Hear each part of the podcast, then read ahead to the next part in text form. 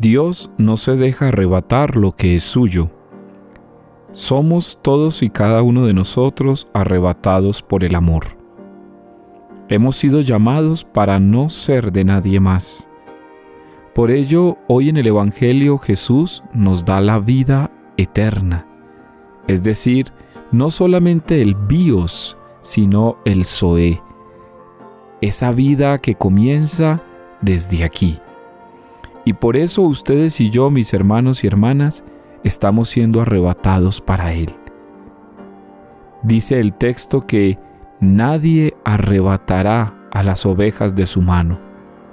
Por lo tanto, ninguno de nosotros seremos vendidos o seremos cambiados por otro personaje más importante o por otro Salvador más importante que Jesús.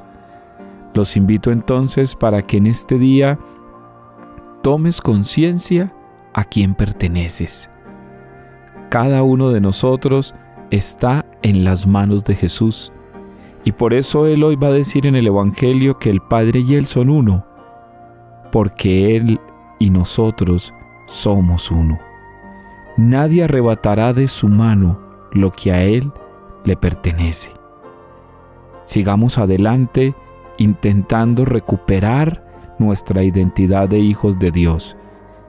Levántate y sé consciente que no estás en manos de otros.